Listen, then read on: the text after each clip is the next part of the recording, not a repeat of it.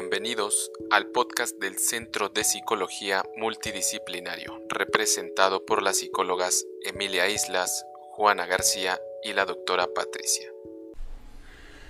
Muy buenos días, bienvenidos al podcast del Centro de Psicología Multidisciplinario con ustedes la licenciada en psicología Emi y tengo el honor de presentarles a ustedes al licenciado en gerontología David.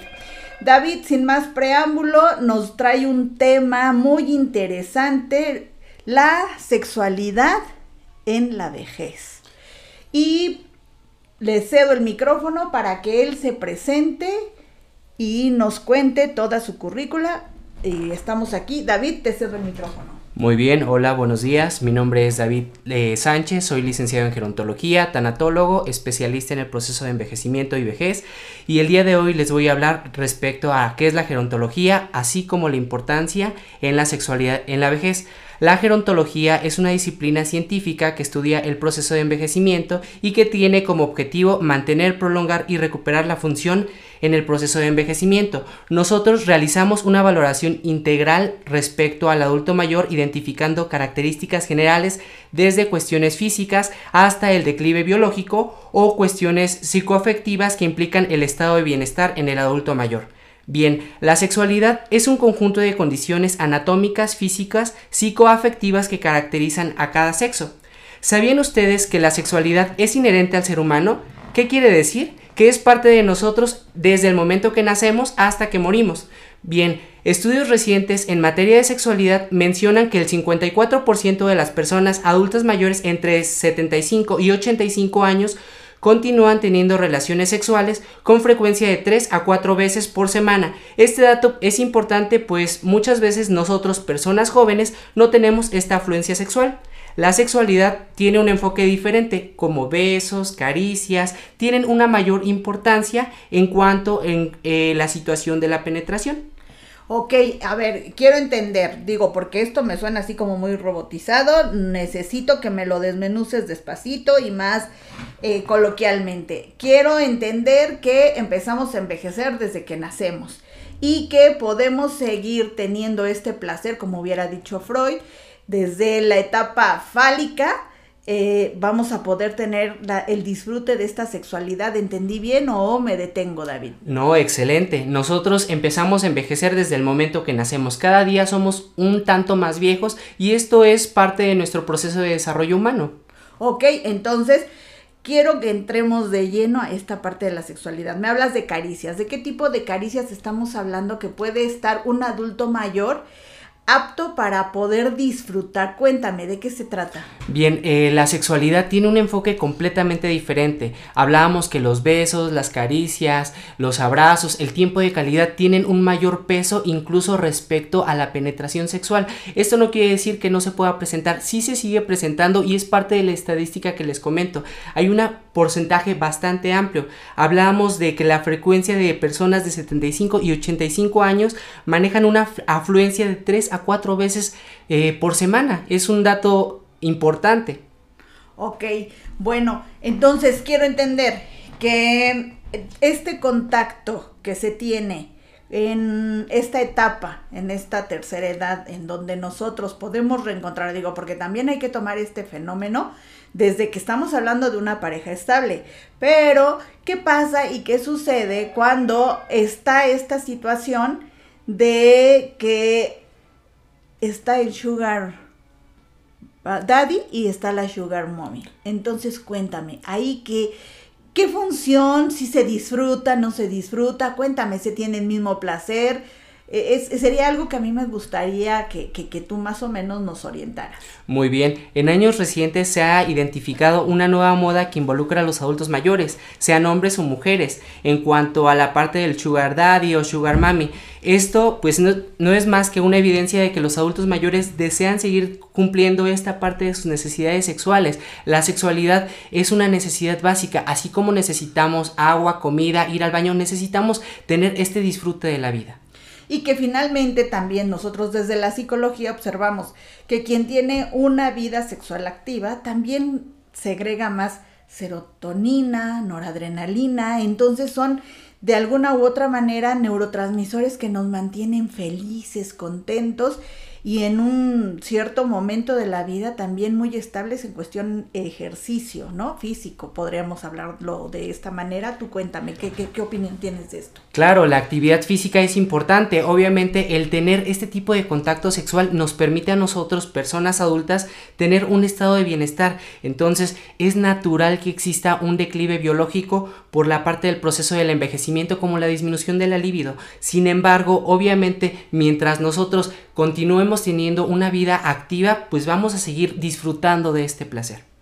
¿Y qué consejos podría haber en estas etapas como para poder seguir teniendo este placer, esta libido? Digo, finalmente comprendo que la libido no está totalmente al 100% como cuando éramos jóvenes. Sin embargo, de alguna u otra manera, ¿cuáles serían las recomendaciones? ¿Hay algún tipo de caricia? ¿Hay algún tipo de ejercicio? ¿O cómo se disfruta en este momento la sexualidad? Muy bien, algo tan sencillo como estar de la mano, estar acostados, eh, bañarnos juntos, tener esa caricia o ese placer al compartir ese momento, al estar juntos el disfrutar de ese instante, obviamente el platicar con nuestra pareja y decir qué es lo que a ti te gusta, qué es lo que no te gusta, te lastima, obviamente dentro del tema de la lubricación y el tiempo de erección del pene, pues obviamente sí influye, sin embargo hay aspectos que nosotros podemos decir, si nosotros tenemos una vida activa respecto a nuestras actividades básicas e instrumentales de la vida diaria, pues obviamente vamos a estar más activos en cuanto a esta situación el tener una buena alimentación, el tomar agua, es muy importante, pues obviamente va a darme una cierta cantidad de plenitud para seguir ejerciendo este placer. Y que no se nos olvide también algo muy importante, ¿no, querido David? Que desde el momento en que nosotros venimos a este mundo, nos conectamos simplemente con el contacto de la piel.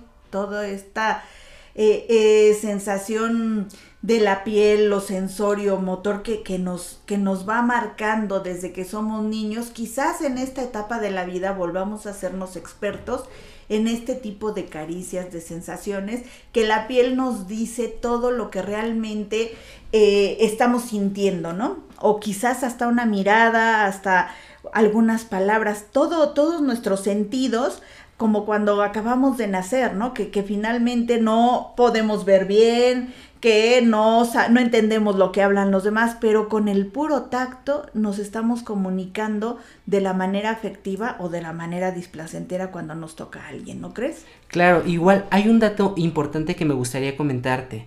Eh, hay veces que, por ejemplo, respecto a la pérdida de pareja, uno de los datos eh, a donde se presenta la finalidad de la relación sexual es cuando se presenta este, esta situación en específica. Es un factor determinante eh, cuando ya no hay una pareja en ese momento. Nosotros pudiésemos decir, hablábamos de que es inherente al ser humano. Bueno, la masturbación podría ser un dato importante. Sin embargo, al no estar esa pareja, muchas veces se presenta culpa y no se lleva a cabo esa situación. Ok, entonces como que tener esta amplitud de poder decir, ya no tengo a mi pareja, pero finalmente, como diría Valiente, la niña de, la, película, como diría Mérida más bien de la película Valiente, ¿me, hace, ¿me haría justicia con mi propia mano?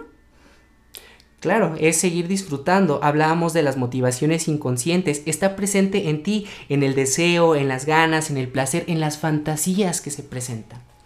Ok, entonces darnos esta apertura, este permiso a explorarnos también nosotros, ¿no? Y a, y a, conocernos y a darnos placer sin ningún sentimiento de culpa, porque finalmente tenemos este cuerpo que es nuestro y lo debemos de amar, de amar de todas las formas, ¿estás de acuerdo? Claro, somos únicos y el hecho de aceptarnos, de vernos, de disfrutarnos, es parte de nuestra sexualidad. Ok, eh, muy interesante, me gustaría, David, que eh, siguiéramos tocando este tema con algunos consejos que tú le pudieras dar también a nuestro auditorio. Y por favor también queridos radioescuchas eh, eh, y queremos también invitarlos a que ustedes si tienen alguna duda nos la hagan saber para que tengamos nuevamente de invitado al gerontólogo, esté aquí con nosotros, por favor, dándonos un poco de su sabiduría, compartiéndonos todo lo que, lo que él puede tener para esta vida saludable y nos hagan también llegar todas sus dudas para que tengamos un segundo bloque lo más pronto posible. Algo, algo que quieras añadir, David. El disfrutar cada momento de nuestra vida es pleno, es seguir creciendo, seguir disfrutando, conociéndonos y nunca es tarde para amar y para compartir ese momento. El amor verdadero existe. Obviamente eh, el punto de partida es qué tanto me amo yo para poder amar a alguien más. Sí, excelente.